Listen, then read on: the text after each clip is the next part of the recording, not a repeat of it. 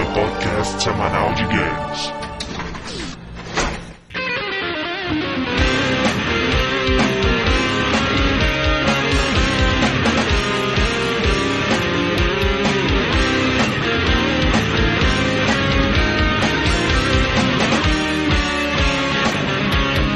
Apertem Start, estamos começando aqui o 16 round do podcast Downloading e vamos lá, né?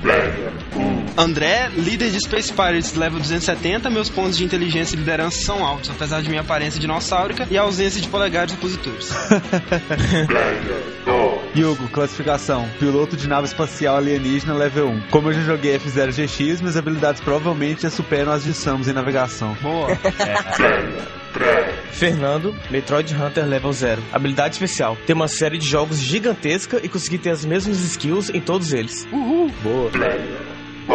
Flash. Diego, fanboy do download level 15. Minha habilidade principal é criar tempo onde ele não existe. Eu queria ter essa habilidade, cara. O meu dia tem muitas poucas horas, mano. Eu tinha que ter umas 30 horas pelo menos pra ficar feliz, velho. Então, pessoal, como vocês podem ver, hoje estamos aqui com a participação do ouvinte Diego GC, que nos escuta, né, desde o início praticamente. E ele vai nos ajudar hoje aqui a falar sobre uma das maiores séries da Nintendo, uma das maiores séries de games de todos os tempos, cara. Metroid. Finalmente. Metroid, né, cara? Muito pedido aí, muito esperado pelos fãs. A gente vai contar a história, né, desse universo fantástico Ficção ficção científica, e pessoas rolando. pessoas rolando no chão. Então a gente vai começar a falar sobre essa série fantástica depois dos e-mails. Então daqui a pouco a gente volta. Vai ser tão rápido que você vai perceber.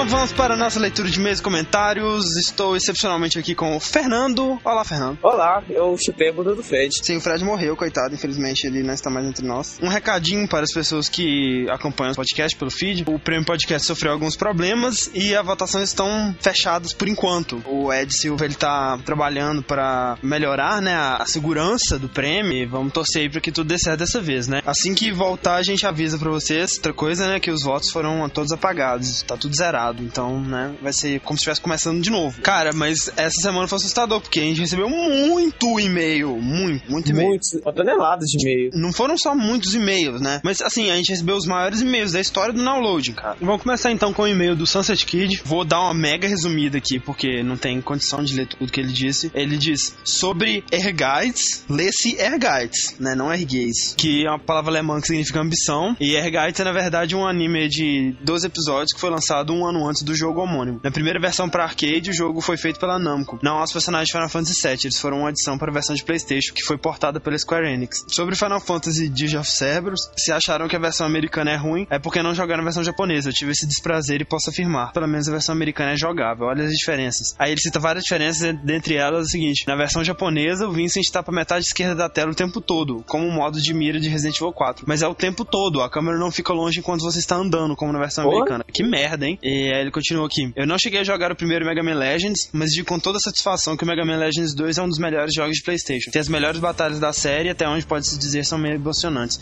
É verdade, né, cara? A única pessoa que não gosta de Mega Man Legends é o Fred, ele é um idiota. Ah, mas o Fred a gente nem considera mais a opinião dele, né? É o Fred. Sobre os jogos de Olimpíada, talvez o culpado do esmagamento de botões seja o jogo Track and Field do NES, onde você tinha que esmagar os botões em todas as provas. E é o jogo do famoso Mario Moreno de bigodão, que era o desafiante na prova de 100 metros.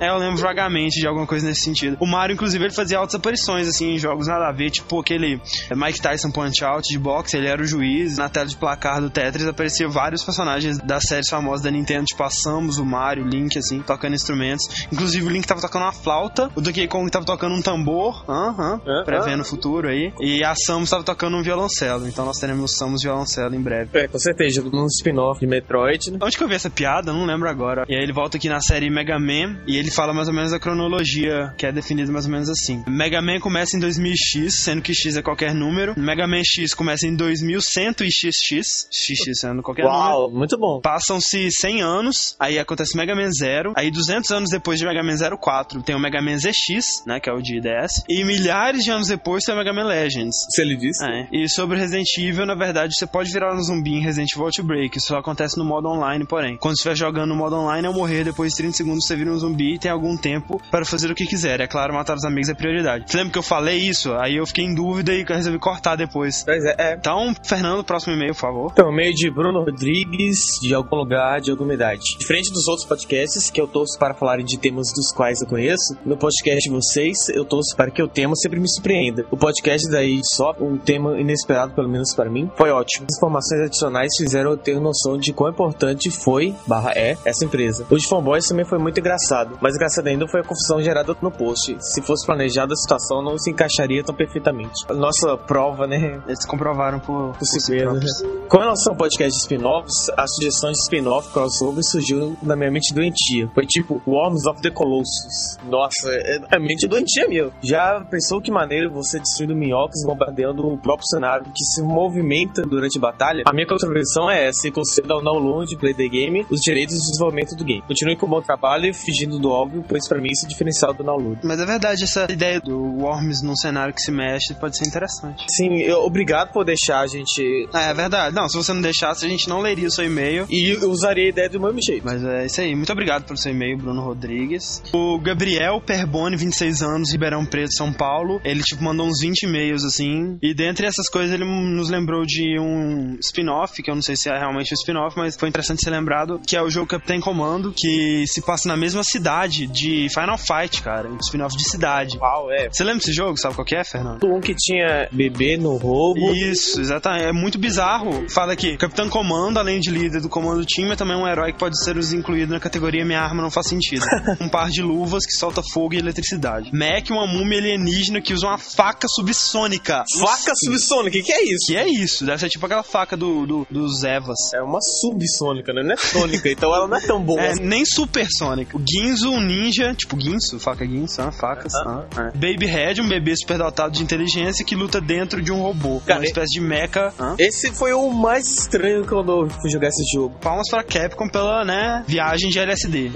Esse jogo é muito bom, é aquele jogo, né, bem no estilo de, de Final Fight mesmo, né? E foi um dos primeiros jogos que eu joguei em arcade, juntamente com Street Fighter. Não, bem legal. E, então, próximo e-mail. O André Pisani, ele comenta, né? O resto da galera abandonou o bar, rodeando o Thiago e o Matheus. Eu acho o Matheus o mais engraçado. O Bada também sumiu. Download Nilson seria a responsabilidade dele. Então, assim, né, o Bada, ele teoricamente seria o responsável pelo download news, mas ele está passando por um momento bastante ocupado de sua vida. Os três filhos dele, mais a mulher e É, e assim, A sabe, nova aquele envolvimento com as gravidez. drogas. é, é, as envolvimento drogas. A, a mulher dele descobriu a amante dele que tem mais Exato. filhos. E a máfia, né, assim... A máfia também tá atrás dele, sabe? A gente tá conseguindo conciliar melhor recentemente, que a gente redefiniu nossos horários de gravação melhor e agora acho que vai dar pra ele participar com mais frequência. Agora o Thiago e o Matheus, eles acabaram é, abandonando o barco mesmo. Foi logo depois que a gente gravou o cast de Gamescore 2 que eles saíram, 2, né? é. E aí eles acabaram saindo, né, por motivos pessoais e tudo mais. A gente não se odeia nem nada do Não, tipo. é, a gente o- odeia ele do jeito que a gente já odiava antes, então. É, é, não mudou nada, então, nada. basicamente.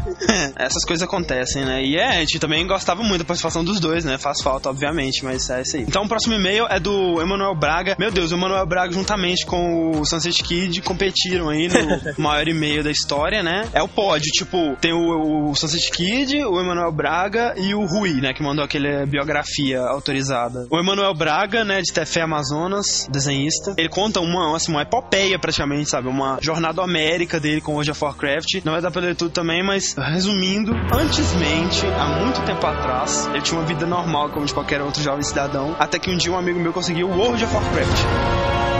Primeiramente, tratei de comprar o jogo original. Tô mudando, né? À medida que, né? É. Comprar o jogo original e sua expansão original, original. Original. E logo veio a busca por um server bom. Claro que eu optei por um server original Pagando mensalidade. pagando mensalidade, mas queria mesmo era testar o jogo pra ver se ele era bom. Foi maravilhoso, nunca havia jogado algo igual. O cenário imenso me deixou de queixo caído, as armas eram ótimas, tinha milhares de sidequests. E o principal, eu era um Orc Warrior. Não tardou para eu encontrar uma liga brasileira e ampliar mais meus contatos. Foram tempos de glória e ascensão, e ao mesmo tempo de decadência. Enquanto meu Orc Mandi subia cada vez mais de level, minha vida real se tornou decadente. Parece aquela história da Márcia. Em casa, acordava e jogava World of Warcraft. Fiquei um tempão sem estudar, pois o jogo me dava muito mais interesse. Desenhar que nada. Tá. Isso tudo foi somente em um mês de jogo.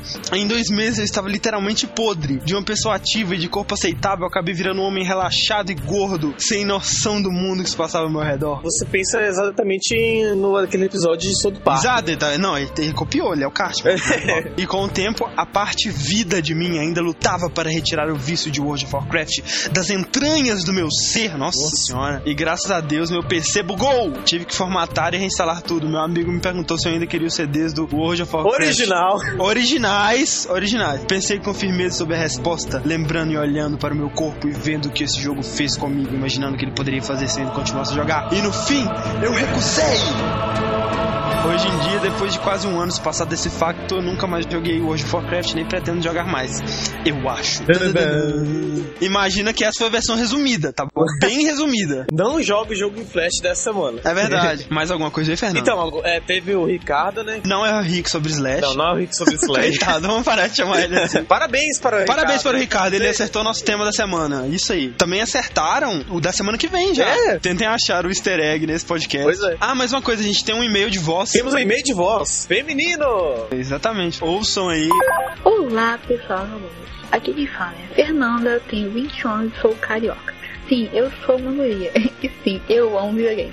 É, apesar que para alguns essa junção seja meio difícil, né? Bem, venho parabenizar vocês pelo maravilhoso podcast que traz toda semana para nós, Game Maniques. E também parabenizar pelo podcast do Silent Hill, na qual fiquei viciado. Já devo ter escutado mais três vezes e não me canso, é que sou fã da série também do filme, que na qual me fizeram ter agradáveis noites com pesadelos. Mas valeu a pena. É, eu gostaria de sugerir um podcast sobre jogos com zumbis, como Resident Evil, House of the Dead. Seria muito legal. Fico por aqui e desejo boa sorte com o podcast. Beijocas. É, então, né, cara? Mais um fã do nosso podcast de Silent Hill, não sei como. Nossa podcast cult. A gente tem que fazer a versão 2.0 dele. né? Do remake, né? Muito obrigado, Fernanda Souza, pelo seu e-mail. Vocês podem também acessar TeiaCast e o Pode Votar. É verdade. Dois sites que listam podcast, né? Se você é um fã do download e está com o dedo coçando pra votar a gente, Em alguma pra votar na coisa, gente em né? alguma coisa, é, então você pode votar lá no TeiaCast e no Pode Votar. Tem o link na nossa barrinha de links, né, aqui do lado do site. Então entrem lá também, você pode conhecer praticamente todos os podcasts do Brasil, né, estão lá. É todos os podcasts. Então, eu gostaria de agradecer a todos que mandaram e-mails. Quanto mais né, e-mails chegam, mais eu fico angustiado na hora de escolher. Cara, tem muito e-mail legal que chega, sabe? Os Cancelapos da vida, né? Muito obrigado, fiquem aí com o podcast então.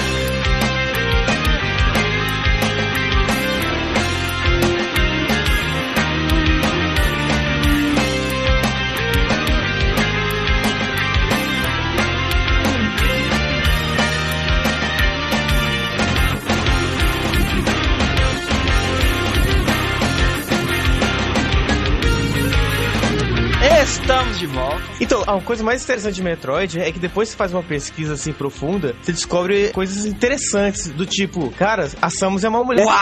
Oh, cara, todos os paradigmas foram nisso? quebrados. Oh, Não, pera, me explica qual fonte você encontrou isso, porque eu fiz várias pesquisas e todas elas estavam dizendo claramente que ela era um homem másculo, musculoso e com barba. Não, a Samus é uma mulher, entendeu?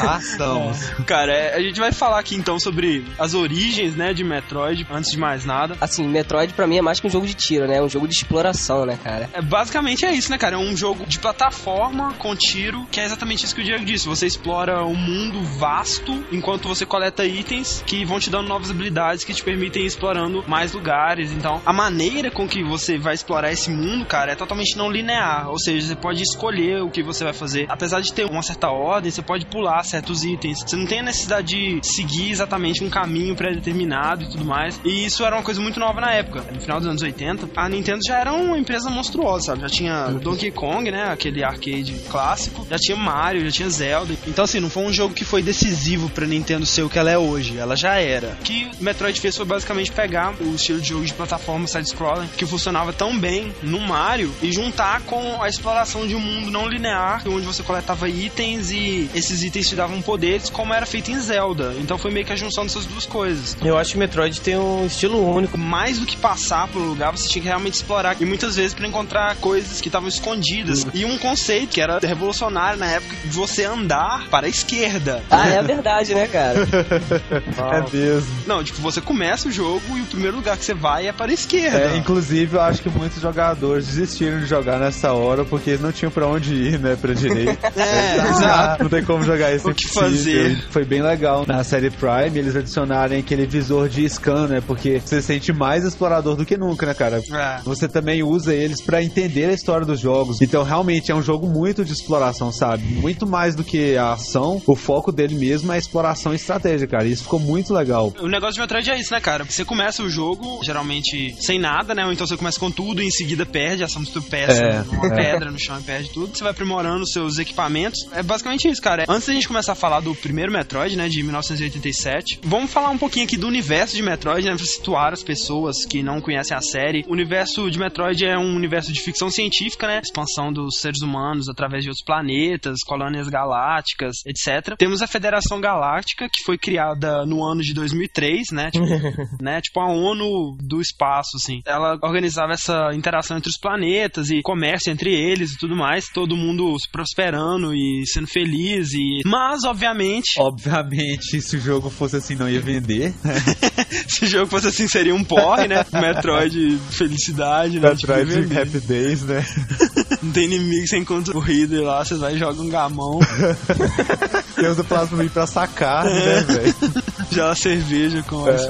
Mas, obviamente, entram em cena os Space Pirates para sacanear tudo que havia de bom e de melhor, né? E basicamente os Space Pirates são exatamente isso, são piratas espaciais. Saqueiam as naves e roubam suprimentos da federação e Chuta cachorro. chuta cachorro, empurra os velhinhos, sabe? É. Eles são mal pra caralho, velho. Eles me lembram pra caramba os Kamen Rider, velho. É, né? Ele tem uma aparência meio. Eles são bem setão e eles têm umas lâminas no braço também. É, tal. tem variedades, né? Tem uns que tem essas lâminas, tipo garra de, de caranguejo, assim, tem uns que tem Sim, umas sim, tem- espadas. tem várias. assim. É considerado que Space Pirate mesmo é apenas uma espécie de alien, sabe? Na real é, mas faz muito sentido ter a variação, né? É, até porque os Space Pirates, eles são muito organizados, sabe? Tem uma hierarquia toda e tudo mais. Eles são uma raça inteligente, apesar de tudo. Tem pesquisadores, cientistas, né? Esses piratas, né, também conhecidos como os Ebesianos, são liderados por um sujeito, uma criatura muito bonita, simpática, adorável, chamada Ridley, que é basicamente o líder dos Space Pirates. E a história de Metroid se desenvolve por causa do Ridley. Ele vai num planeta colônia de humanos, e daí ele começa a saquear o planeta e tudo mais, e encontra uma garotinha de 3 anos, né? E acaba matando os pais dela, destruindo o planeta inteiro. E a única sobrevivente do planeta acaba sendo essa garota, que não é ninguém mais, ninguém menos do que Samus Aran. Se ele soubesse que ela ia dar esse problema todo.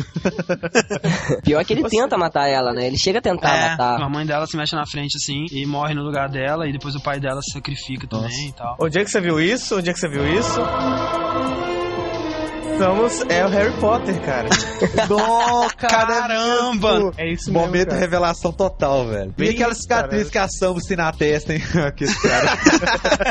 Aquele raiozinho que é o símbolo dela, né, cara? Eu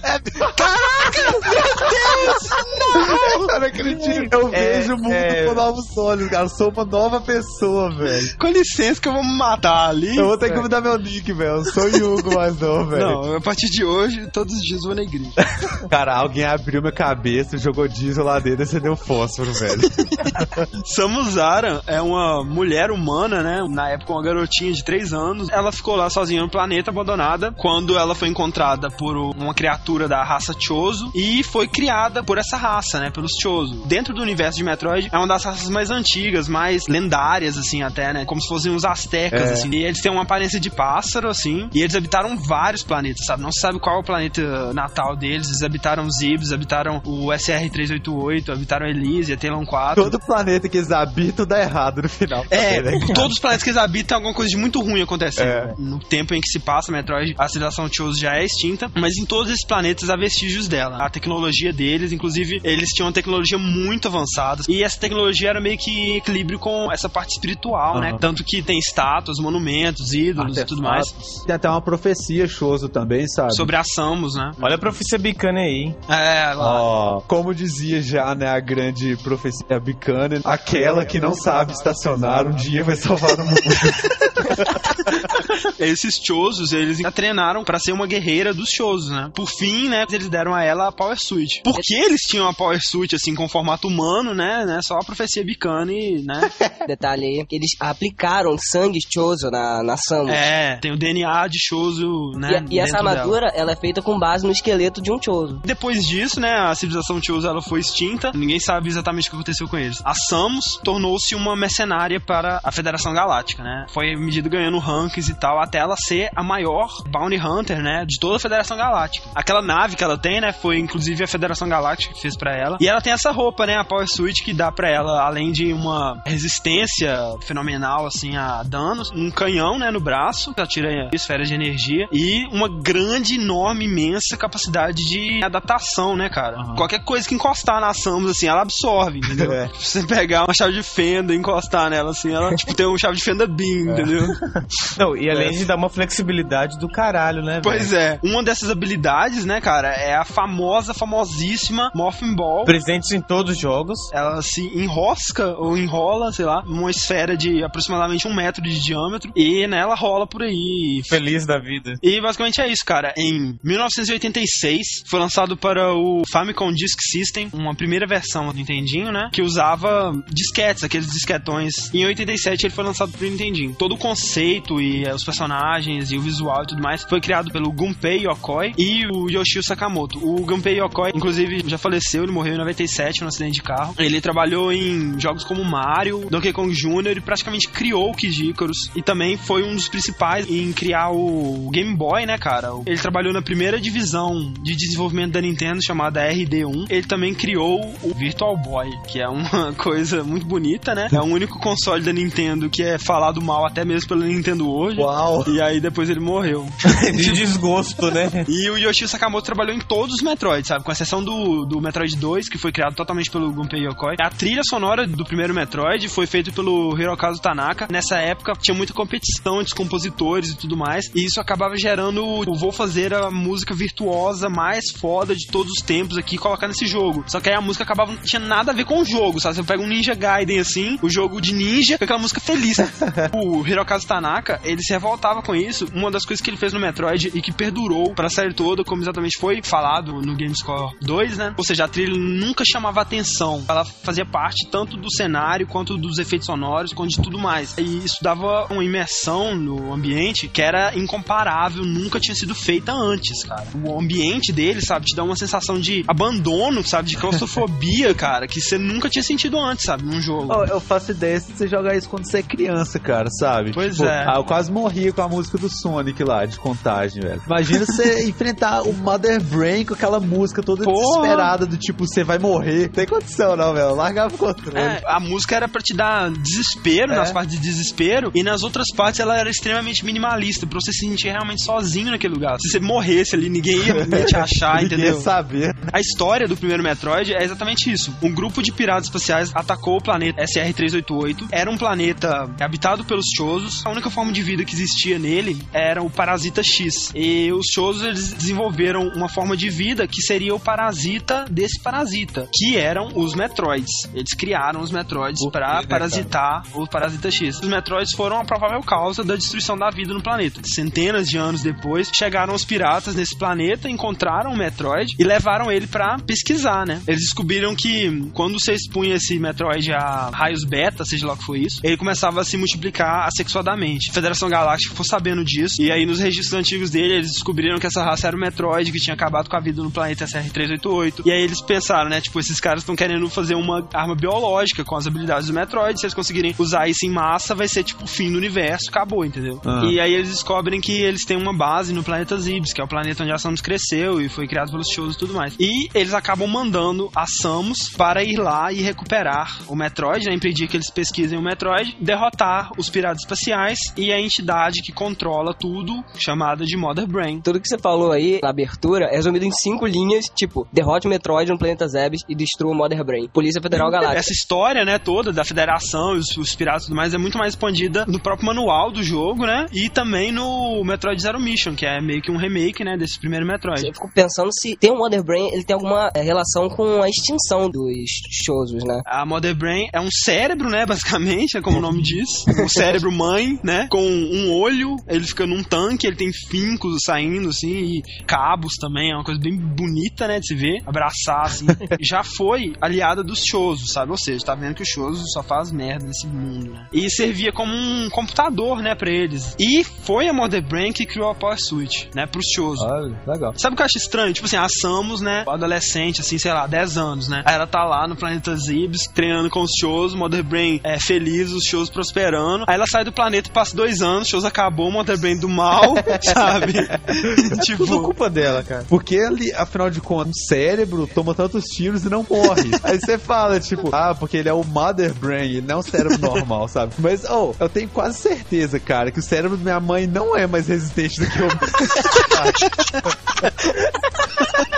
então, tipo assim, eu, eu não vejo justificativa. Mas enfim, o que importa é que ela é o último chefe do jogo. E aí, basicamente, você vai, né, passando pelo planeta Zibs, que tem uma mega rede de labirintos subterrâneos que vão até praticamente no centro do planeta. Você passa pelos lugares tipo Brinster, que é uma floresta, né, Norfair, que é lava e fogo, e Turian, que é tipo o laboratório dos Space Pirates lá, que é o lar da Mother Brain. No caminho, você tem seu primeiro encontro na série com Ridley, né, você enfrenta ele. Ele é bem menorzinho no primeiro Metroid. E é isso, né, no final ela derrota o Mother Brain e tem que fugir de lá, né. Como sempre, a contagem regressiva do laboratório. E se você completar o jogo num certo tempo lá, não sei exatamente quanto é o tempo, Menos de uma hora. a Samus tira a armadura, né, e se revela ser uma mulher, o que era uma coisa assustadora e absurda para a época, sabe? Tipo, uma protagonista feminina. Ninguém esperava, todo mundo achava que era um homem, obviamente, aquele sujeito com capacete de bombeiro, né?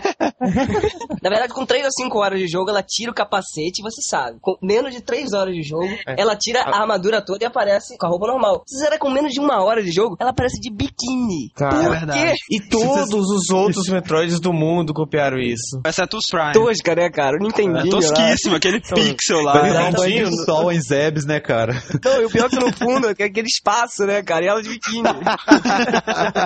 E em 2004 foi lançado para Game Boy Advance o Metroid Zero Mission, né? É um remake, né, do primeiro Metroid, ele deixa ele com o visual atualizado. As diferenças dele é que ele colocou algumas convenções que vieram em jogos futuros, como os mapas, né, a sala de mapa, a sala de save, né? A principal diferença dele é que depois do final, a Samus tá saindo, né, de Zibs, daí ela tira a armadura dela na nave, né, normal, só que aí a nave dela é atacada por Space Pirates e ela cai de novo em Zibs. E aí ela tá sem a armadura dela, né, com aquela Zero Suit, aquela roupa azul, Que droga. ela se infiltra numa nave dos piratas e aí ela só tem uma pistolinha taser, né, que não mata. E aí você tem que passar por essa nave meio que em stealth, sabe, se escondendo na sombra. E no final você passa por um teste lá pra conseguir uma power switch de volta. Você enfrenta o Mecha Ridley, um Ridley robô mesmo. E aí você foge numa navezinha que parece um espermatozoide e aí você sai do planeta e acaba o jogo, né? Se você quer conhecer o primeiro Metroid, né, e tem um pouco de preconceito, você pode tentar o Zero Mission, que é um jogo fantástico.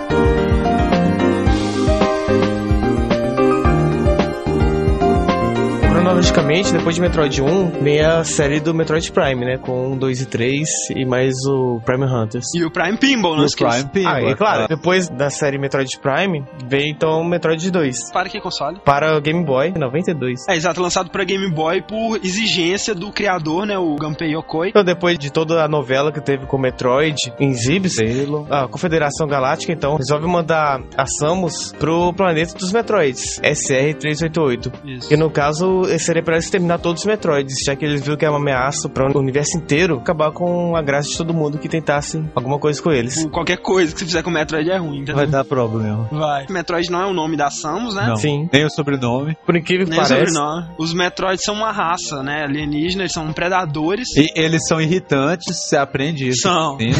Eles parecem um pouco com água viva, assim, eles são transparentes, dá pra você ver o núcleo deles lá dentro, É. assim. E eles têm umas presas, né? Tipo, embaixo, e eles flutuam. Eles são incrivelmente resistentes. Essa forma que eu descrevi é a forma de larva dele, né? é, Como a gente disse, eles foram criados pelos shows pra conter o Parasita X. Bastante inteligente, né, velho? Vão criar uma criatura que suga força vital. Que gruda na nossa cabeça. É, tipo- Inclusive, uma coisa muito interessante, cara. Você vê muita semelhança entre Metroid e Alien, né? Sim, sim. Tipo assim, Metroid tem uma protagonista feminina forte, Alien tem uma protagonista feminina forte. Os Metroids grudam na sua cabeça, os Aliens grudam na sua cabeça. O Alien é dirigido pelo Ridley Scott, no Metroid tem um cara chamado Ridley. mesmo. Mais uma série que Metroid está influenciando. Não, não, não. O Alien foi antes. O Alien foi em 79. Não, mas a Mas gente fala aqui- que Metroid tá influenciando. É verdade. O primeiro Metroid tem muito a ver com o primeiro Alien. E o segundo Metroid tem muito a ver com o segundo Alien, porque o segundo Metroid, como o Fernando disse, você vai pra fonte da ameaça, né, dos Metroids, que é o planeta SR-388. E no segundo Alien, no Alien, você vai pro planeta LV-426. SR-388, LV-426.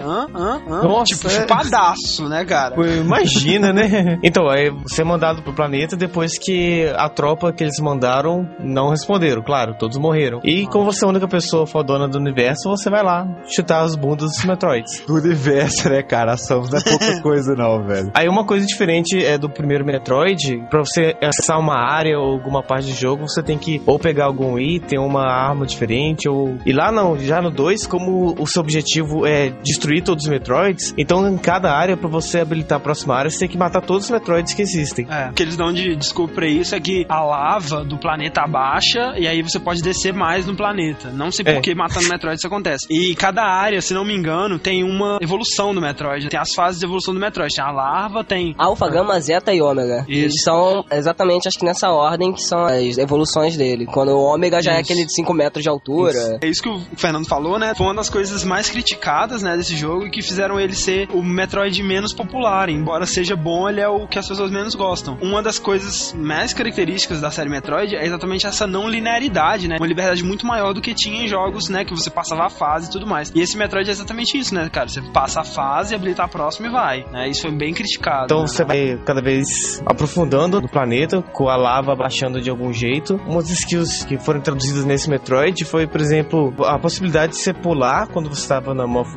Aham. e de você escalar paredes também. E até chegar na Metroid Queen, que seria a última evolução do Metroid, a mãe de todos os Metroids. Pra mim, ela é um dragão de Komodo com o pescoço que estica. Pois é, cara, não tem nada a ver com o Metroid Lava, Nada. né, cara? Tem nada. Nada, nada. Ela tem patas, tem cabeça. Dá um desconto porque se você olhar, tipo, insetos, assim, realmente a larva É. não tem nada a ver com bicho adulto, né? Exato. Aí você enfrenta ela, mata, e depois, quando você passa dela, finalmente você chega no último Metroid. The one Metroid them all. Que por sinal estava num ovo que estava grudado no chão. Alguém conhece ovos que grudam no chão, né? Ali de novo. Quando você finalmente vai dar o golpe final, o Metroid nasce e olha pra você e fala: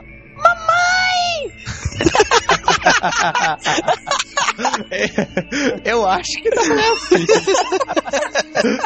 Não é bem assim, sabe? O Metroid fica achando que você é a mãe dele. Fica rodeando você assim, Fica valendo. rodeando, é como se você fosse a mãe, você tem que fugir de lá, né? E tem umas barreiras. E ele vai destruindo as barreiras pra você passar. É. Então, tipo, é bem Cara, a coisa mais legal ever deve ser ter um Metroid de estimação, cara. Nossa, deve ser muito legal. a caçadora sanguinária de recompensas, ela fica com dó assim mesmo de disseminar, Sensibilizada. né? sensibilizada e resolveu levar o Metroid para os cientistas para tanto pesquisar, descobrir Tipo, né? Gosto de você, vou te levar pros cientistas que vão te dissecar, abrir você, enfiar a mão de agulha, te partir em dois, pisar em Isso sua é que é a mãe, cabeça. né, cara? Isso é que é a mãe. Mas eu só tô fazendo. Mother Brain não ó. faria uma maldade dessa. É mesmo. Mas se você for ver, cara, a evolução de gráfico pro Metroid 2, tudo bem que foi de Nintendinho pro Game Boy, só que, cara, melhorou demais. Uma prova disso é que quando você vence, né, menos de uma hora, ela de biquíni ficou muito mais realista do que de Metroid normal. E outra coisa disso do gráfico, né, cara, é que a Varia Switch, né, como a gente conhece hoje, surgiu por causa dessa limitação de cores, né? Porque no primeiro Metroid, quando você pegava a Varia Switch, inclusive Varia Switch, cara, chama Varia Switch por causa de uma tradução mal feita. Se você pegar o Varia, eles que na verdade queriam dizer Barrier Switch, tipo Hum, roupa nossa. barreira, entendeu? Varia Switch, Varia Switch, Nossa, Varia Switch, cara. Quando você pegava a Varia Switch, que é a única roupa que você pega no primeiro Metroid, né? A única coisa que mudava era a cor. Como não tinha como ficar roxo em preto e branco, né? Aí eles mudaram o design, tipo, colocaram aqueles ombros maiores, mudaram um pouco a aparência. E assim nasceu a Varia Switch como a gente conhece hoje. Eu acho que a maior contribuição dele foi o plot mesmo pra servir como Super Metroid. No Alien 2, né, no Aliens, uma coisa que você pode relacionar com isso é o que ela fica com aquela menina, né, a Newt, aquela menininha, e ela, tipo, meio que trata a menina como filha mesmo, né? Apesar de a menina não quis participar do 3, eles falam que ela morreu. tipo, a menina é o Metroid, então. Coitado.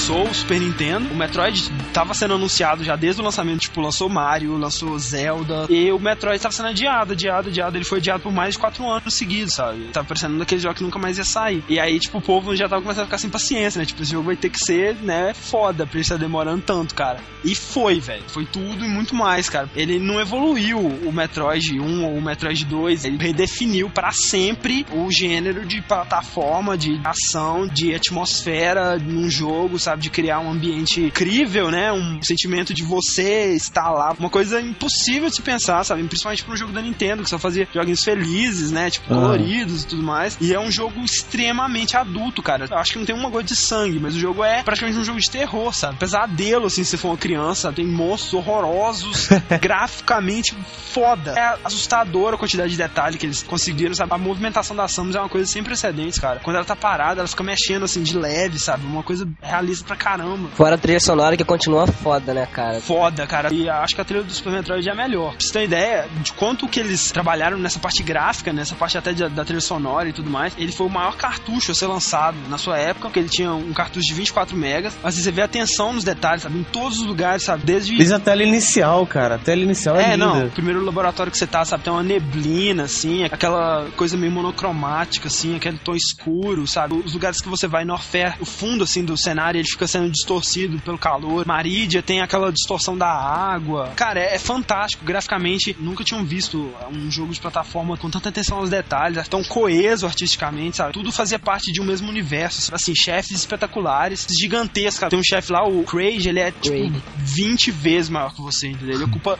três telas, assim, verticalmente. Basicamente é o seguinte, né? Pegando a história, a Samus vai, pega o Metroid, traz o Metroid pra uma estação de pesquisa, entrega pros cientistas. Os cientistas ficam felizes, né? Tipo, vamos pesquisar o Metroid pra coisas boas, né? E aí a Samus vai embora, né? Vai cuidar da sua vida, né? Não pode ficar parada não, né, cara? O taxímetro tá rodando.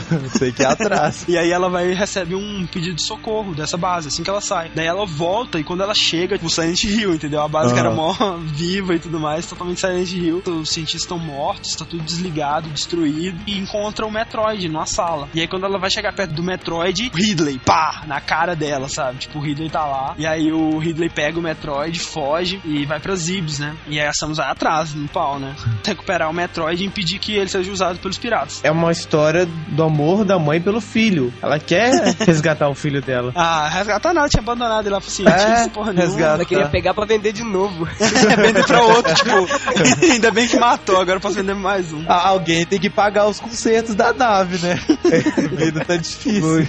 Aquela nave com a cara dela, né, tipo, o capacete dela voando. Personalizada ainda por É, cima. os labirintos lá de Zebes foi totalmente reconstruídos. E você vê que foi reconstruído em cima do que tinha no Metroid 1, né? Então você vê os lugares antigos você passou, o lugar que é, ficava o Mother Brain antigamente e tudo mais. E dessa vez eles reconstruíram Turian, só que ele tá muito mais bem guardado, né? Porque tipo, eles perceberam que tá meio fácil, né? Tipo, essa mulher entrou aqui, agora não vai entrar nem fudendo mais. E aí você tem que passar por quatro chefes que guardam cada parte de Zebes, né? Tem o Kraid, né? Que é esse bicho enorme que a gente falou, que guarda Brinston. Tem o Phantom, que parece um polvo flutuante com um olho, assim, guarda o Rocket Ship. O Dragon, que é um crustáceo, que guarda Maridia. E o Ridley, que guarda Norferro. O Ridley, né? Muito bonito. Todos eles muito bonitos, né? Todos eles maravilhosos. Oh, o Ridley é clássico, né, cara? Ele só não apareceu no 2 e no Prime 2. Exato. Assim, sempre uma batalha épica, né? O Craig também ele aparece no Metroid 1. É Aliás, verdade, ele- esqueci de se você olhar bem, ele é igual o Bowser, cara. É, é muito feio.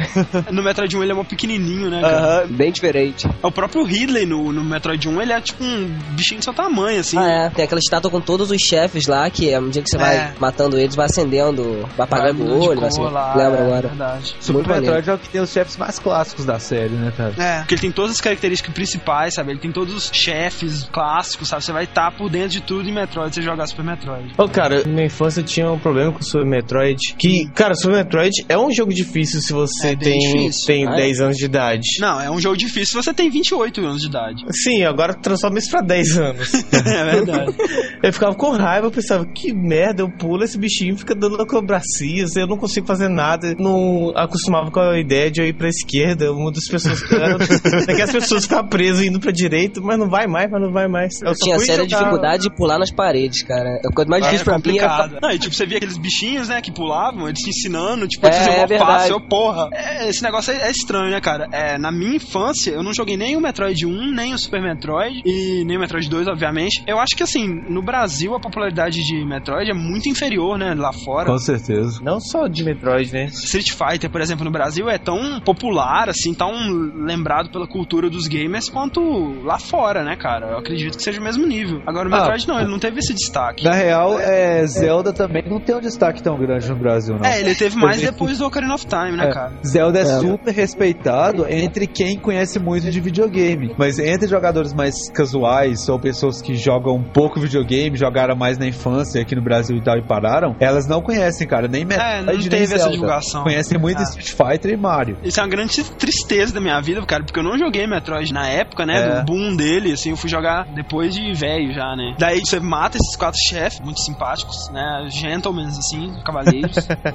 Galãs de novela, né, cara? É, eles são feios pra cacete, velho. Aí você entra, né, em Turian, e aí lá você encontra os primeiros Metroids do jogo, né, que na verdade são Mocktroids, que são clones mal sucedidos feitos pelos piratas. Tipo, eles são fraquinhos, assim, eles encostam um no outro, assim, e já morrem. Nossa. E aí, de repente, você encontra um Metroid gigante, né, o Super Metroid, e aí ele, tipo, vai pra cima de você, suga 99,9% da sua energia, assim. Só que aí, meio que te reconhece, assim, e você percebe que esse é o Metroid que você salvou, e cinco vezes do seu tamanho, assim, cara. Agora ele tá adolescente, cara. Agora ele deve falar com uma voz um pouco mais grave. É. E aí, mano, qual é, velho? Exato. Ô mãe, cadê a mesada, mãe? Não, mano, você me abandonou. Ele apareceu emo, né, cara? É, ele tá mó emo, abandonado pela mãe. Por isso que atacou ela. Metroid adolescente é foda. viu? É, cara. É Metroid.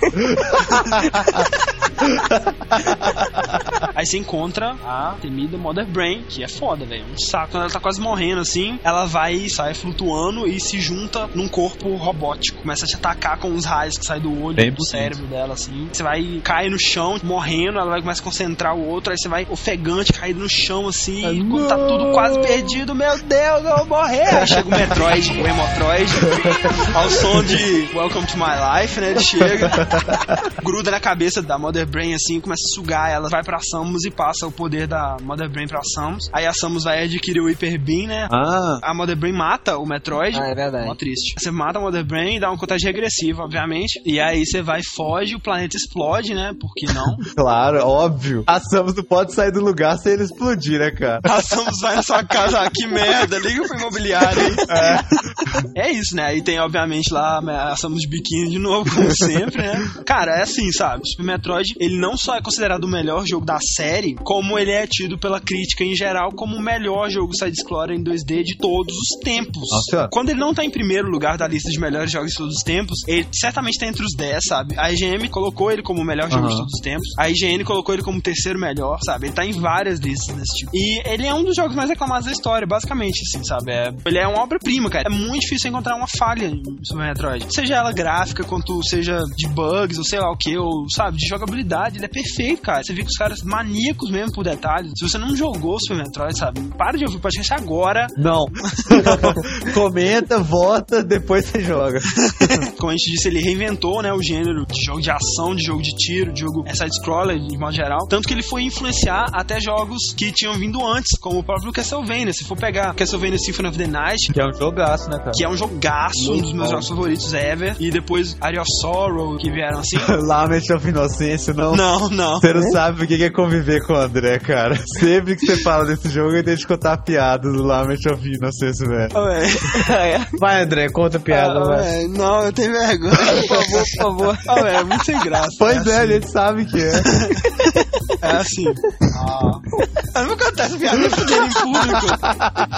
Mas enfim, continuando. Então você pode ver que o próprio Castlevania, né? Esses jogos, eles, eles são totalmente Metroid, cara. Esse jogo onde você começa, né, sem habilidades, ou você perde suas habilidades, como no Metroid. E aí você tem que adquirir essas habilidades aos poucos pra ir acessando as áreas diferentes do castelo e tudo mais, né? Adquirindo armas novas. Castlevania original não tinha nada disso, sabe? Ele era bem diferente. Até o sistema de mapa do Castlevania é, é totalmente Metroid, sabe? Outra coisa que o Metroid inspirou muito foi os speedruns, né, cara? A partir de Ah, Metroid, é. assim, Aham. e outros jogos, até hoje tem gente tentando bater recorde de quem zera Metroid Cara, é uma coisa rápido, meio doentia, né, cara? Mas é legal É. assistir, assim. O recorde mundial de Super Metroid com 100% é 55 minutos, cara. Como? Nossa, puta O que de pariu. Metroid Prime já foi uma hora e 16, assim, impossivelmente, sabe? Mas agora é uma hora e quatro. Oh, não tem lógica isso não, Tem cara. como Pra mim, não, isso é cara. tudo desculpa pra ver a Santos de biquíni.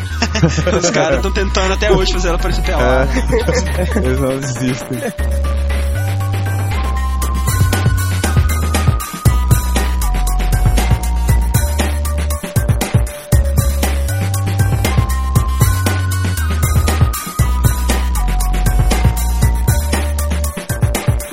Cara, os fãs malucos, meu Deus, jogo fantástico. E aí esperando uma sequência, né? E aí Esperaram um bocado. veio um ano, veio dois, veio três, veio o Nintendo 64, passou o Nintendo 64. Ô, cara, não faz muito sentido isso não, né? Tipo, a ideia deu tão certo, é, Pois e eles é. demoraram tanto pra pegar ela de novo. Demoraram demais, cara. E assim, quando lançou o Nintendo 64, tinha esse rumor e ficou adiando, adiando, adiando, adiando. E assim, nas palavras do Miyamoto mesmo, eles tentaram, tentaram, mas não conseguiram ter uma ideia boa para um jogo de Metroid em 3D, sabe? Que Aham. atualizasse a série e tal. Então, em 2001 lançou, né, o novo portátil da Nintendo, o excelente, né, Game Boy Advance. E com ele, em 2002, lançaram duas sequências do Metroid, são esperadas sequências, né? Uma foi Metroid Prime, que nós vamos falar em breve, e o Metroid Fusion, que trazia, né, elementos clássicos, né, do Metroid em 2D, renovando a série. Apesar de fazer parte da cronologia oficial, ele parece uma coisa à parte, né, cara? Tem um conceito totalmente diferente dos outros jogos, né? Uma ideia diferente mesmo. A armadura bem diferente. É, e até o jeito de contar a história, né? Fernando, por favor, é, conte-nos sobre Metroid Fusion. Temos duas vertentes, né? Lançaram juntos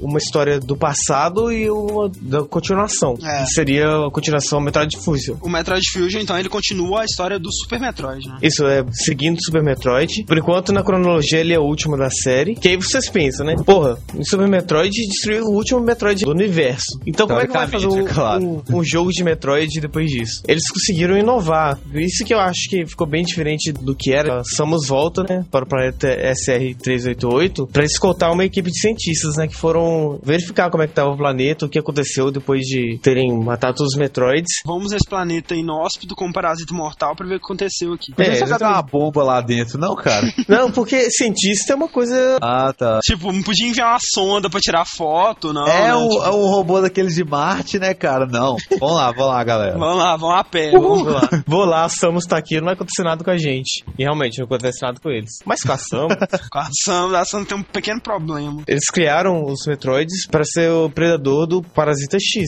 Então, como não tinha mais Metroids, estava infestado dos Parasitas X. Aí chegou esse parasita e infectou a Samus. Aconteceu lá na hora e falou: Ah, tá bom, tá um parasita, mas tudo bem, quem se importa? E ela foi. Um parasita mortal. E continuou escoltando na nave dela. Aí de repente ela pensou: oh, tô tonto. Tô sentindo bem. Tem alguma coisa errada. Tô verde. Eu estou com vontade de vomitar. O dia que eu, eu ejeto o capacete. e desmaiou. E a nave dela bateu nos asteroides. Como Só que antes sempre, disso, é como sempre, né, os cientistas pegaram ela, viu que o parasita X tinha infectado o, o sistema nervoso dela. Como ele reproduz muito rápido, ele também estava em todas as partes da armadura dela. Dizem que a armadura da Samus tem componentes, não fala Orgânicos, vivos, né? Tipo orgânicos, né? Eles começaram a tirar algumas partes da armadura que teve que tirar cirurgicamente. Aí eles pensaram, poxa, é, ela tá morrendo, né? É, tá morrendo. O que a gente faz? Provavelmente o estagiário que tava ali do lado, varrendo o chão, falou: Ah, pois é, a gente não tem uma célula de Metroid ali no refrigerador do lado da cerveja. A gente podia criar uma vacina. Não E tô assim, fazendo nada demais mesmo, né? Aí eles criaram a vacina e injetaram na Samus. Aí que tá a coisa. O DNA do Metroid, né? A Samus passou a ter o DNA de Metroid nela. Você vê a armadura, como ela se modifica. A Samus também É. fica vulnerável ao frio, né? Que é uma característica dos Ah, Metroids, É, né? são duas características do Metroid que ela adquire: ser vulnerável ao frio e ser um predador do Parasita X. Então ela consegue absorver o, o Parasita, que é o E que essa- você usa durante o jogo inteiro. Você tá na BSL, que é uma estação biológica. Lá tem todo um ecossistema de simulação, né? Mar, de selva, enfim, todos os clichêzinhos de sempre. Em uma dessas simulações acontece uma explosão e você é mandado lá pra investigar. Tipo, você tava na UTI, né? Mas beleza, chama pra... Levanta ela Acorda aí. com o desfibrilador. né, Acorda, é, tipo, injeta adrenalina, vai, vai, vamos. vai lá, vai lá. Como a arma armadura dela foi é, infectada e tudo mais, um parasita X que fez um clone da Samus. O computador da nave chama ele de SAX. Então, É, ele devia ter uns restos de DNA, né? Teve partes da armadura que foram removidas cirurgicamente e tudo mais. Aí criou a partir disso um clone da Samus, né? o parasita X ficou com o Ice Beam e você não. É, usando a habilidade do Metroid, você absorve ó, as criaturas, né? E consegue energia através delas e também as habilidades dela, né? O jogo é isso, dependendo com o ambiente que você tiver, vai ter os parasitas X e eles vão conseguir DNA pra se transformar em certos animais, certos monstros. E aí você matando ele, o parasita ele sai do corpo. Se você não pegar ele pra incorporar pra você, ele pode voltar de novo no corpo e ressurge o bicho de novo. Vai desenvolvendo, né? Você vai recuperando os poderes, vai encontrando a Samus X, né? Isso é uma parte muito foda, cara. É muito legal, sabe? Você tá lá assim, aí de repente E embaixo passa a Samus X. dá mó medo, sabe? Porque ela é do mal pra caramba. Nessa assim, hora eu sabe? fiquei pensando, puta que pariu, eu vou encontrar ela. Aí você fica num alerta do caralho, velho. É, sabe? não, dá muito medo, sabe? O computador da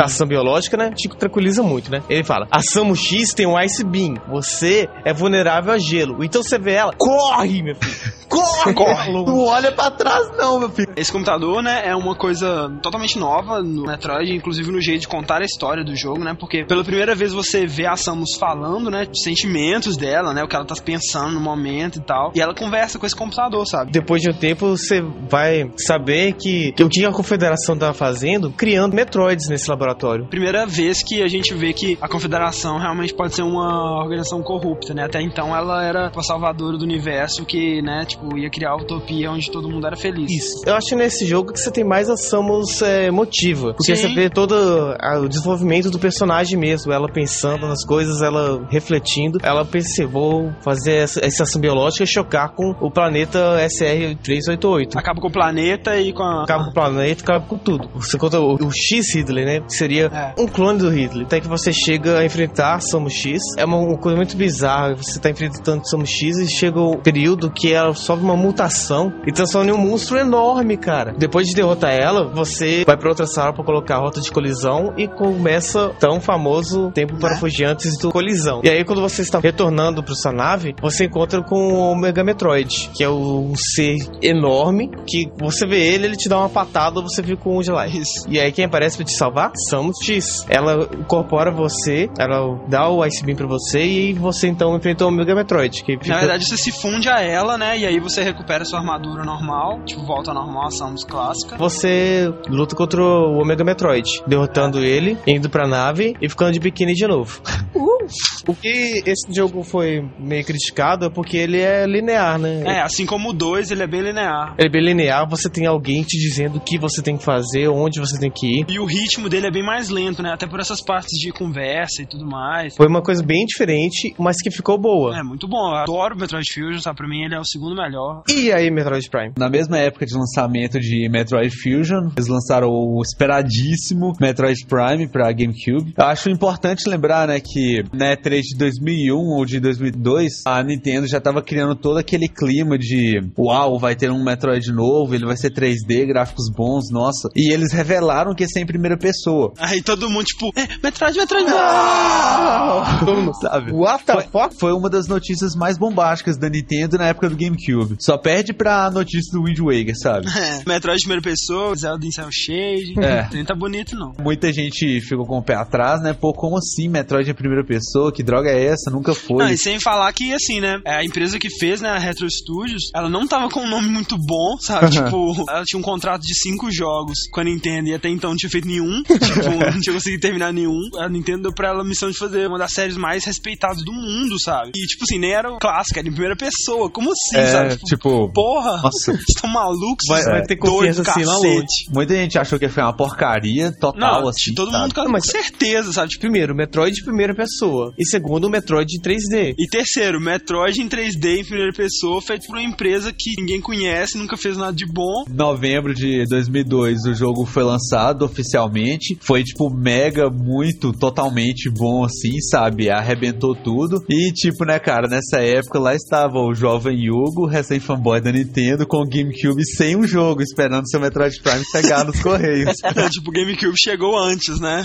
Do jogo. O Fred sentava na frente do GameCube GameCube ficava brincando com a tela de introdução. Cara, momentos tristes. É, enfim, né? Depois, né, que o jogo foi lançado, foi assim, um sucesso de crítica, foi um sucesso de. Não, sucesso total, né, cara? Até de público, assim, até os fanboys mais ferrenhos. Aham. assim, é óbvio que tem alguns, ah, não, perdeu o espírito, estragou. Mas não, tipo, a maioria total, assim, né? Foi totalmente favorável. Ganhou 10 na EGM americana e ele é muito aclamado pelo detalhismo gráfico, excelente trilha sonora, jogabilidade inovadora centrada na exploração. Ao contrário de alguns jogos em primeira pessoa, né, que você vê tipo Halo, são muito mais porrada pra todo lado. E, e tudo isso contribuiu pra Metroid ter aquela fórmula dele de ser de sempre, sabe? Um dos grandes medos das pessoas era que com a vida da primeira pessoa, Metroid fosse ficar aquela coisa Doom de mete bala em tudo quanto é lado e sai andando, entendeu? Ele manteve tanto o espírito do Metroid, de exploração e tudo mais, que muitos críticos não consideram ele um FPS, né? Um, um Aham. first person shooter. Consideram ele um first person adventure. Aham. Fora que ele É. acrescenta também o, o scan, né, cara? Que é uma das paradas mais maneiras, É. assim. Nossa, é não muito tinha nos, legal. nos, nos Metroid 2D, né? É um avanço total nesse sentido de exploração do jogo, né? Porque, né, basicamente você escaneia a estrutura e as, os inimigos e tal, entende como aquilo funciona pra você saber o que você tem que fazer, entendeu? Ah. Então, tipo, você depende demais da exploração do jogo o tempo todo, sabe? É muita exploração mesmo. É Ele consegue aprofundar na história, né? É. Sem ter um- uma parte de diálogo, sabe? Não Isso tem mesmo. diálogo nenhum. Muitas vezes o scan é o que te salva. Você, você ficar preso no jogo, É. sabe o que eu posso fazer, não, não, não- tenho arma pra atirar nessa porta, não sei o que, não sei o que lá. Aí você liga o scan, você descobre, pô, tinha uma pedra ali que eu podia ter quebrado, sabe? Eu morri de medo dos piratas. Eu, eu lembrei. Não, não, deixa eu contar uma história. O Fred, eu assim, babando no GameCube, deixa eu jogar um minuto de Metroid, pelo amor de Deus, sabe? Primeiro, né, o gráfico do Metroid Prime, o que é a aquela introdução. escorrendo no visor era tudo, cara. Não, Nossa. cara, pera aí, legal. não. Primeiro, aquela cena introdutória, cara. Tipo, É. chega a nave, aquela música, a Samus emerge. Assim, Cinematográfico. cara. muito foda. E a armadura bem feita pra caramba, velho. Aham. Nossa, era muito. O gráfico era excepcional, cara. Como o Fred disse, esse negócio do visor. Porque o jogo em primeira pessoa eh, nunca tinha te dado tanta impressão de que você era aquela pessoa mesmo, sabe? Uma explosão, uma coisa assim. Ela colocava a mão na frente, É. sabe? O próprio visor. É, parecia que você tava dentro do capacete, porque tinha um visor, né? Com as informações em volta. Se molhava e a água escorria pelo visor. Quando dava um clarão, você viu o seu reflexo no Você viu o visor. reflexo da Samus, cara. Piscando o olho. Nossa, Parabéns cara. pra Retro Studios, né, cara? Parabéns, eles, fizeram, eles não, não é estragaram isso, a série. Mas aí, André, você ia contar uma história? É, então, aí estava eu, né, lá, né, o gráfico do Metroid foda, eu, pelo amor de Deus, eu jogar. Aí ele me diz, estou agarrado no Metroid, não sei o que fazer, eu tenho que ir para esse lugar, mas eu não tenho nada, não sei o que fazer. Aí eu vejo o mapa e tem, tipo, uma mega área, tipo, não explorada, sabe? Tipo, um mundo a ser desbravado. Já foi aqui? Aí ele, não, lá tem pirata.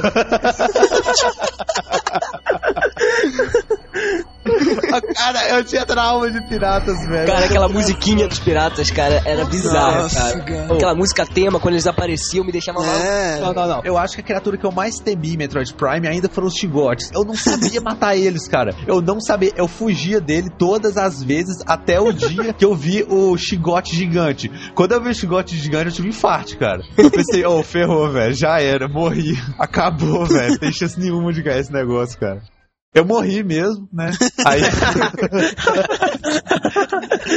Depois de tempo aprendi como vencer ele. As músicas de Metroid são desgraçadas demais, velho. São, cara. Elas cumprem mais até do que deveriam seu papel. É. né? Outra coisa muito interessante que eles fizeram pra caracterizar a série, né, como Metroid, seria muito fácil perder essa identidade, né? Então, assim, eles procuraram manter todas as habilidades mais clássicas da Samus, né? E, por exemplo, quando você ia pra Morph Ball, o jogo ficava em terceira pessoa. E você controlava ela muitas vezes em perspectiva de 2D, e isso trazia muito dessa nostalgia dos Metroid clássicos, né? E outra coisa é que a câmera sempre saía dessa visão de primeira pessoa pra mostrar a Samus. Então você sempre via ela quando você ia salvar, até quando você virava Morph Ball, quando, quando você ia pegar mapas e tal. Então você sempre tava vendo ela, então isso caracterizava bastante o jogo, né? Começa com a Samus recebendo uma ordem pra investigar uma base espacial dos Space Pirates, que ela foi dizimada pelas criaturas que estavam lá dentro mesmo, sabe? Se passa entre Metroid 1 e 2. Os Space Pirates, eles estão muito enfraquecidos depois, né, que o furacão Samus passou pela vida deles. Estão procurando novas formas de poder e tal. E essa base foi dizimada pelos próprios experimentos e tal. Você chega lá pra descobrir o que aconteceu. E os piratas, eles estão rumando pra Talon, que é um planeta que foi atingido alguns anos atrás por um meteoro. Esse meteoro continha Phazon, que é uma radiação azulada. Tipo a radiação mais sacana e motherfucker do mundo? De todas, cara. E continha também uma criatura que eles chamavam de Metroid Prime. Esse meteoro, ele caiu em Shoso ruins, que é, tipo, onde os Shoso habitavam e tal. Destruiu tudo, sabe? Os Shoso até criaram um templo com os artefatos pra selar a cratera do meteoro, porque lá vivia uma criatura do mal, né? Eles chamavam de The Worm, é o Metroid Prime. Eles selaram aquele lugar. O plano dos Space Pirates é tirar aquele selo, explorar o Metroid Prime e explorar a radiação Phason pra conseguir coisas mais fortes, sabe? É, a radiação fez, ela corrompe, né? O, Os organismos.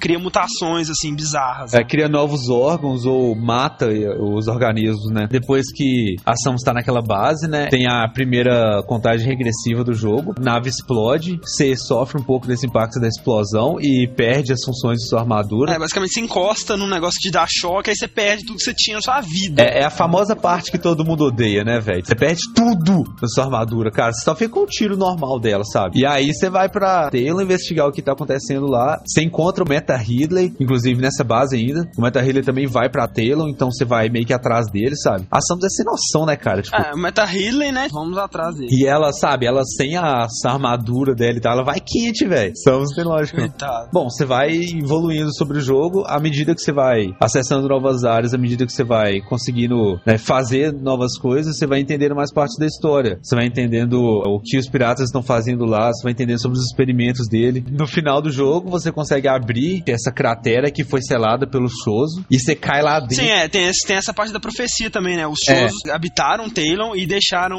tudo espalhado, né, em, em Talon, porque eles sabiam que essa pessoa, né, essa guerreira, Por outro lado, eles estão morrendo de medo que os piratas encontrem isso É. e abram a cratera. Inclusive, os Shoso Ghosts são guardiões Shoso que estão lá pra, teoricamente, te proteger, sabe? né? Só que eles se Teoricamente, protegem com Hadouken, sabe? Da sua cara. o Meta Ridley aparece nessa hora, inclusive, pra, tipo, aproveitar É, que você surpreender. conseguiu abrir, sabe? Você dá o couro no Meta Ridley, ou não, É, né? bem, é, ou não mesmo, porque é bem difícil a luta e é mais uma batalha épica. E eu, dá Ridley, muito né, medo cara? dele, velho. A cratera é cheia de radiação Phason, só que depois da luta contra o Omega Pirate, você absorve a matéria orgânica dele, ele cai em cima de você e se derrete. E aí você ganha a Phason Suit, uma armadura É. preta muito legal, muito, Muito legal. foda. Aí você pode explorar Phazon Mines, É. que é um lugar desgraçado. Desgraçado. Phazon Mines basicamente é onde os piratas realizam seus experimentos, principalmente, né? É interessante é, falar isso uma vez, né? Que, assim, o mundo de Metroid Prime, ele tem uma certa lógica. Magmore Caverns é usada pra geração de energia pelos piratas, Ah, e você vê é. que ela liga todos os outros lugares. Pendrana Drift é, é o lugar que tem algumas runas Shoso, e é o lugar que eles fazem experimentos com os Metroids também, porque, né, os Metroids são fracos contra gelo, e aí, né, você enfrenta o Metroid Prime no final, que é o grande Metroid, é um cara gigantesco, assim, e, ou, essa parte, assim, cara, o Metroid Prime nem é difícil, mas, assim, eu, eu tava mega tenso quando eu fui lutar com ele, né, e, assim, a Samus luta contra ele, ela faz ele recuar, sabe, ele vai fugindo de você. É, tipo, Metroid Prime é com medo É, a de você. Samus né? põe pressão. Cara, oh, cara, eu amo a Samus, velho. Nossa. E aí no final, tá mega cansado, sabe? Aí ele se deixa cair, sabe? Ele nem foge, não. Cai num buraco, ela olha pra baixo, velho. Você não vê o fundo do buraco, velho, sabe? E aí, tipo assim, corta a cena e mostra ela girando, assim, cai no fundo do buraco, Praga. Ela vai na cara dura mesmo. E aí lá embaixo você encontra a segunda forma do Metroid Prime. Fora da casca dele, né? É. É tipo um polvo gigante que voa, sabe? É, ele tem uma cara meio humana, né? É. Mas é meio bizarro. É, e, e aí assim, né, cara, momento reflexivo, né? Tipo, você vence ele, você conclui o seu objetivo lá. O Metroid Prime tá todo arrebentado e virou tipo uma gelatina meio disforme, assim, né? Aí ela fica olhando ele, sabe? Fica contemplando ele. assim. Tipo, olha, que legal, né? Vou cheirar você. Aí ele vai e joga um tentáculo na Samus e vai puxando ela. Aí ele puxa tanto que ele consegue absorver a Phazon Suit da Samus. Você perde a Phazon Suit e fica com a sua roupa normal, a Gravity Suit, que é aquela roxa, né? E aí nisso o lugar começa a desmoronar, a Samus foge no pulo, né, daquele buraco, não consigo imaginar como, mas enfim. ela chama a nave dela, né? Ela pula na nave e tal, ela vai e tira o capacete, assim. E aí, se você fizer 100%, né, que o André conseguiu fazer, eu não fiz, mostra uma cena depois da explosão. Mostra a cratera lá de novo, né, cheia de Phazon e tal. E ela tá meio submersa em água, assim. Aí de lá vai sair uma mão preta com um olho. Que é basicamente a Dark Samus. É a Dark Samus. E aí que entra o Metroid Prime 2 e 3. Sabe o que eu acho estranho? Tipo assim, né? Os dois jogos feitos mais ou menos na mesma época, com a mesma ideia, né, cara? É. Tipo, a Samus do Mal, assim. É mesmo. O Fusion e o Prime 2, assim. Deve ser coincidência, cara, sinceramente. É. O Fernando tá dormindo, É. né? Tenho certeza. Eu falei que ia ficar quieto em Metroid Prime. Mas, ah, você não precisa cumprir isso com palavra, não.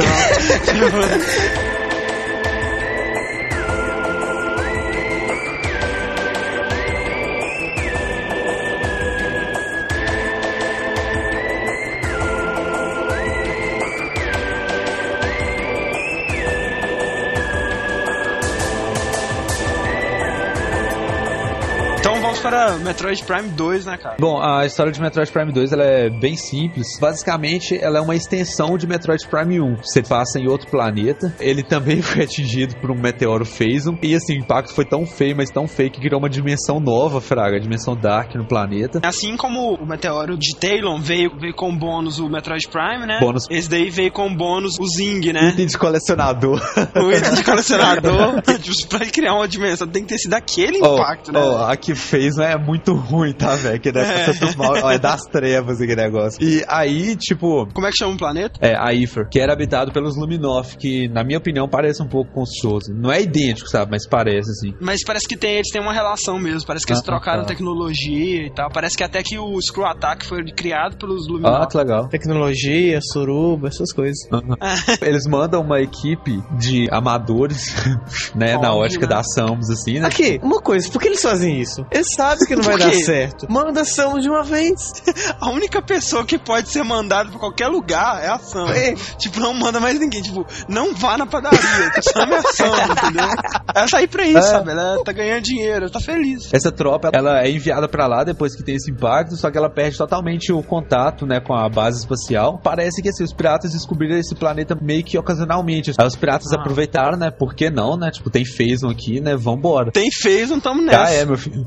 A Samus chega lá pra investigar o que acontece. A maioria dos Luminoff foi aniquilada. Tem só alguns poucos, assim. E eles te pedem ajuda. Eles explicam a situação, né? Que cai o meteoro, surgiu uma nova dimensão Dark que tá destruindo o planeta deles e tal. Primeira vez que você entra na dimensão Dark, você entra meio que acidentalmente e lá você encontra Dark Samus. É, tipo, esse lance da dimensão Dark é que nem o próprio A Link to the Past, né? O Dark World, assim. Aham. É o mesmo mundo, mas aí ele tem uma versão light e uma versão dark. É, aí tipo a Samus tá lá com cheia dos itens legais e tal, né? Aí a armadura dela começa a corroer, ela começa a cair, ela vê a Dark Samus na frente dela assim, monta um monte de criatura Dark assim em cima dela, sabe? Um montinho mesmo, sabe? Quando ela acorda, ela tá sem item nenhum. Ou seja, né? Passaram a mesmo. Arrastão, né? Né? À medida que o jogo vai progredindo, você consegue novas armaduras e tal, bem estilo Metroid Prime 1 mesmo. As maiores evoluções que ele sofreu foi no número de upgrades, né? Que agora tem muito mais. Além dos tiros e dos visores, você tem os Seeker Missiles, que são um conjunto de cinco mísseis que você pode atirar que perseguem. Tem os Screw Attack. tem o Light Beam, o Dark Beam, que é Sim. uma coisa nova também, né? Inclusive eles têm munição.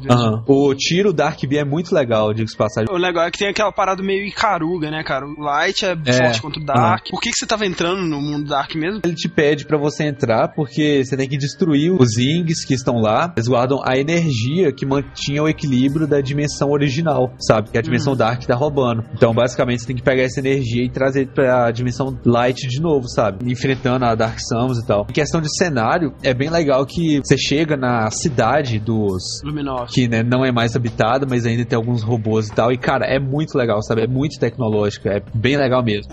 É, o planeta Éter, cara, ele é o mais é, complexo, É. mais bem feito, né? Mais imersivo mesmo, até que o próprio Talon 4, né, cara? É, ele é enorme e além disso ele tem as duas dimensões, sabe? Então é muita coisa pra É. ser explorada. E até que no final você enfrenta, né, o Ing Master lá, né, arrebenta ele, ele não é tão difícil você descobrir como matar ele. Captura a última parcela de energia. Quando você faz isso, o mundo Dark começa a entrar em colapso, você tem que evacuar. Óbvio. Óbvio. Você chega lá e traz a energia de volta pra dimensão Light, restaura a paz lá. No final todo mundo te dá um adeus assim, agradece e tal. É, tipo, te dá um aperto de mão, né? É. Obrigado. A Samus fica com a mão aberta ainda, né? Tipo, esperando dinheiro. Por favor. Aparentemente, no Metroid Prime 2, você derrota a Dark Samus, sabe? Once and for all. Só que, obviamente, isso não acontece porque no Corruption ela volta, né? É, tipo, quando você tá voltando da batalha contra o Wing Master, né? Ela É. aparece de novo. Quando você tá voltando, nossa, cara, que raiva. Você tá saindo da batalha do Wing Master, na contagem regressiva, e aí você encontra a Dark Samus pela última vez, sabe? E aí você tem que lutar contra ela pra valer, assim. Ela é bem conveniente. As lutas entre as duas são muito legais, sabe? É porradaria, sabe? Não tem estratégia entre as duas, não. É muito épico, assim. Eu realmente eu não gostei muito do design das armaduras, né? Prime 2. É. Eu achei, pelo menos aquela Dark, parece tipo um carinho do Inspector, né? Sei lá, achei bem bizarro, assim. Assim, tá certo, cara. Tem que mudar porque ficar repetindo sempre ia ser um saco também, sabe? É, Então, concordo. Fizeram bem em mudar, sabe? Essa trilogia Prime, ela meio que fecha um ciclo nela mesma. Então, assim, o primeiro jogo é totalmente clássico, sabe? Tem É. tudo que um Metroid clássico tem que ter. Tem os cross. Mas aí nos outros dois eles expandiram, né? Mudaram al- outras coisas e tudo Aham. mais. É legal. Mas então, cara, entre o Metroid Prime 2 e 3, né? Nós tivemos o Prime Hunters, né? Que é meio side story aí. E o Diego vai nos contar sobre ela. Sim, o enredo dele é fraquíssimo, não tem muita história, só vamos vender mais um Metroid, né? É o típico. Metroid Pinball. É, esse também. Esse é mais cara de pau ainda. A história é a seguinte, pela primeira vez em séculos, né, a muito adormecido conglomerado Alimbic se agitou, causando, causando estranhos fluxos. E uma mensagem telepática... Causando estranhos Estranhos fluxos. Quê? Da onde? Tipo, cara? é tipo menstruação? Como assim? Cara, não pergunte.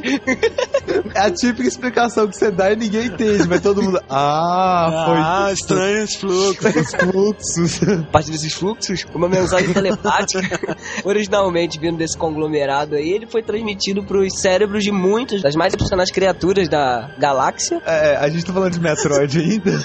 Sim, sim. Ela dizia o seguinte: o segredo para o poder fundamental jaz no conglomerado Alimbic. Ah. ok, né? E, Aí vai todo mundo, né, no pau. pois é, né? Cada Hunter ele tem, sei lá, um passado, um objetivo e suas motivações próprias. Todos com o intuito de acabar com a Federação Galáctica. Ou seja, eles querem acabar com você por tabela também. É. Gabriel. E a sua missão praticamente é descobrir a verdade aí por trás da mensagem, né? É proteger a todos dessa ameaça em potencial, manter o poder fundamental dos Alimbics longe das mãos erradas. Por que que se têm que proteger o poder dos Alimbics da mãos erradas, por que que eles mandaram pra todo mundo em vez de só pra uma pessoa?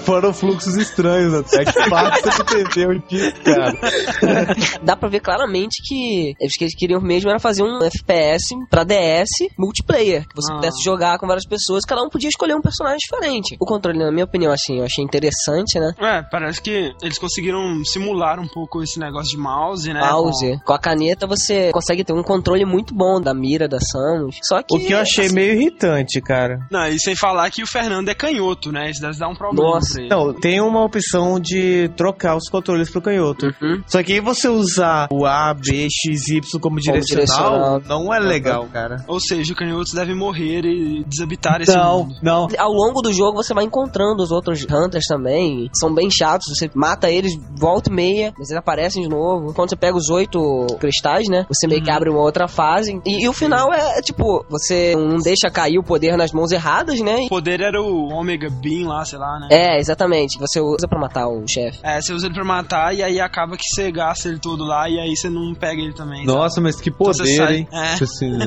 Uau. Quando no final do jogo, o final é bobo, cara. Parece um- os espíritos ou coisas parecidas dessa raça límbica aí. Te dá tchauzinho e acabou. E aí a Samus pula, né, com um soco no ar assim, e aí pausa. Mas o Hunters dele foi feito mais pra ser um multiplayer, né? e o multiplayer dele é muito bom, né, cara?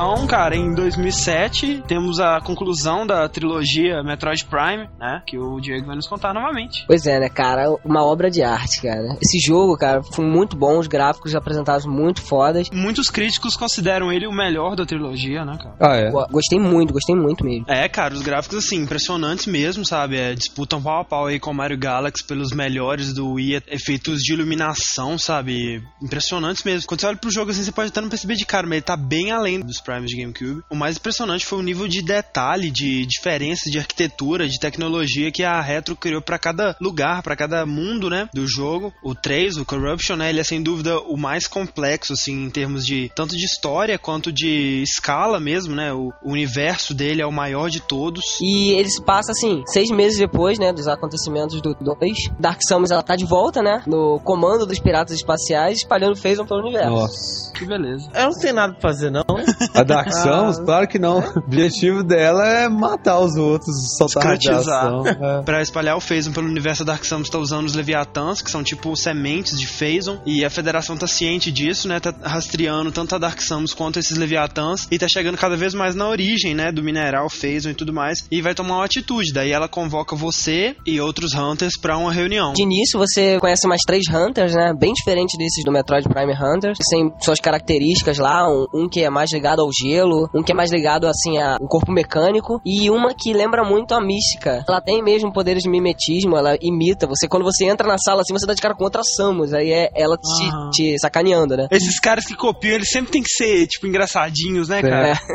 Daí vocês quatro vão pro planeta Norion, mas aí ele começa a ser atacado pelos piratas e até pelo Ridley também. E a Dark Samus aparece no meio do caminho e te dá um mega tiro em você e em todos os, os outros Hunters juntos. E você fica um mês desacordada. Quando você Nossa. acorda, todos vocês, Hunters, inclusive a Samus, elas são infectados pelo Phazon e sua armadura modifica por causa disso. Aí agora você pode entrar meio que num modo chamado Hyper Mode. Você atira Phazon, no caso. Aí você gasta um tanquezinho de energia. Você tem que, né, você tem que botar um tanque de energia. E ele, assim, ele te deixa extremamente forte em compensação cada tiro que você perde. Você perde energia vez que você atira, né? É tipo o turbo do F0. Sim, tem dois modos de morrer no jogo, né? Uma é você perdendo energia naturalmente e a outra é você usando demais o Hyper Mode. Você acaba sendo corrompido pelo próprio Uhum. Phazon e você se transforma na Dark Samus. Uau. Você tem tipo uma crise lá, né, de sobrecarregar de phase É. e tal, da infecção. Nossa. Aí você tem que ficar atirando o Você máximo tem que ficar atirando pra poder descarregar, senão você, quando você acorda, você vai direto pros planetas, né, onde estão cada um desses Hunters aí, meio que pra ajudar eles. Só que aí, à medida que eles vão ficando corrompidos, você acaba tendo que enfrentar um por um, né, cara? E o final você luta contra a Dark Samus e Ação. finaliza Eu já vi esse final na casa do Thiago. assim, o controle, a imersão que você tem é muito maior, sabe?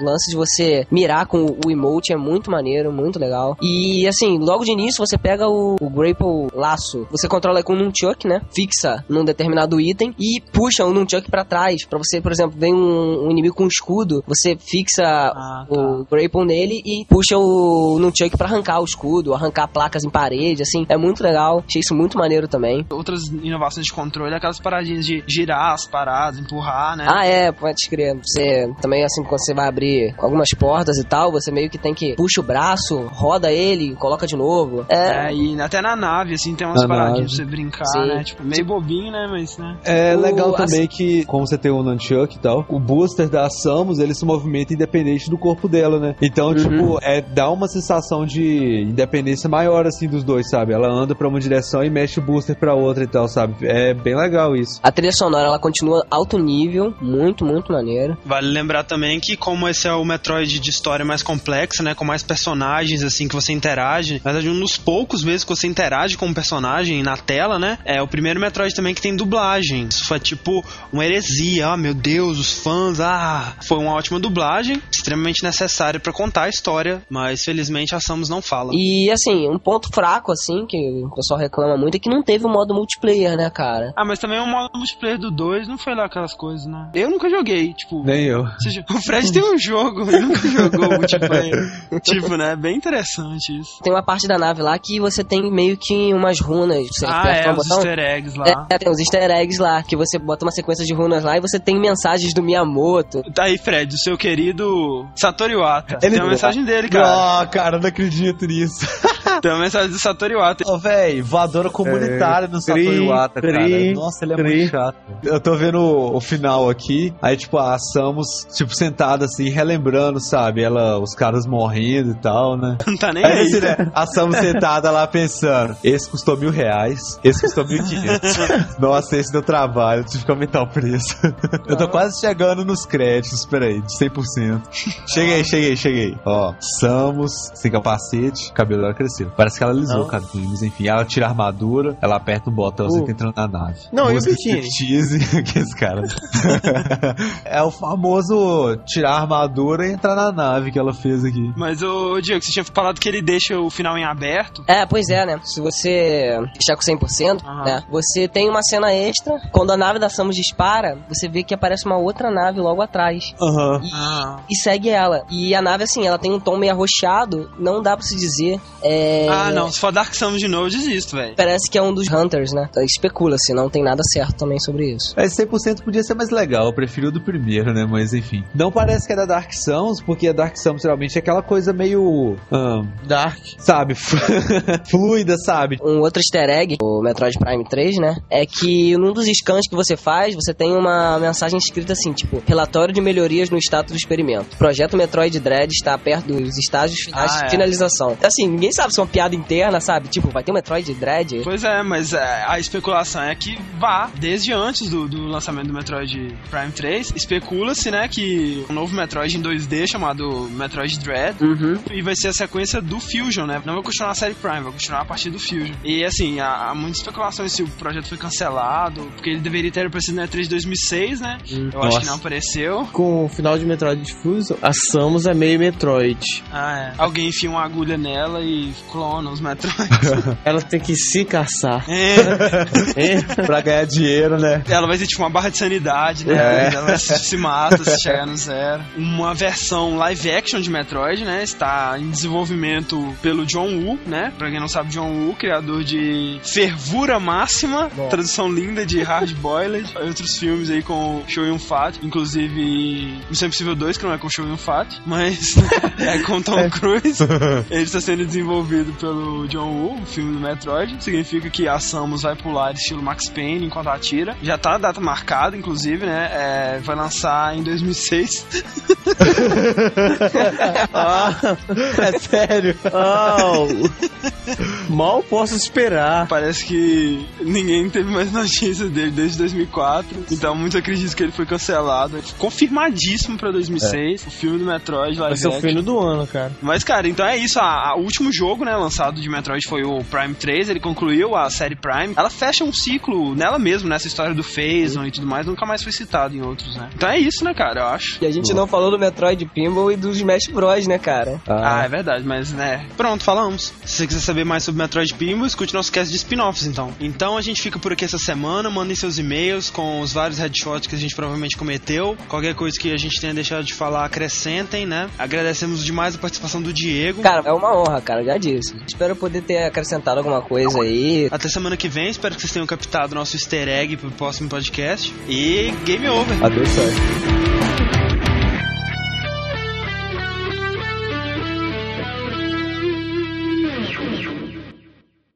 Eu vou pegar mais água. Assim, pega um galão de uma vez, você não tem que ficar saindo toda hora, seu mongoloide. Eu vou coçar meu pescoço. Fernando, você não precisa escrever todas as suas ações. Você quer, quer coçar meu sovaco agora? não, não, não, não. Remix. Não. Não. Não. Não. Não. Que isso é isso? Eu vou ter que gravar e te mandar depois. Ficou muito legal.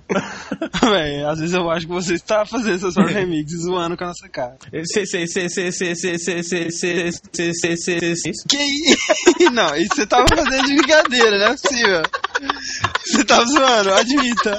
Eu, eu acho. Não. Eu acho que esse foi os dois. Eu acho que ele foi fazer a brincadeira e juntou com, com o leque mesmo, cara.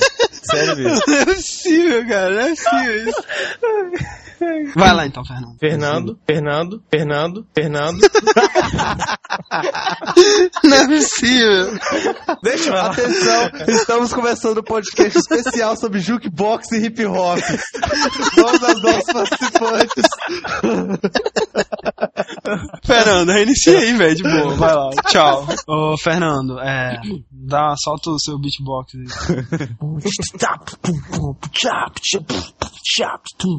Ok, como não remixou, acho que você está bem. Fala sua frase aí, anda logo. Deixa eu me recuperar é, emocionalmente. Eu tenho que abrir meus links tudo de novo, né? Porque alguém. Nossa, você tem links, meu filho, tem que ser tudo de mente. Eu tenho links, eu tenho Zeldas. Ah, Ah, Ó, velho, o Fernando está. é, né? ele tá inspirado hoje. É. Eu acordei com o palhacinho. então deixa eu falar. Vai. Não ria.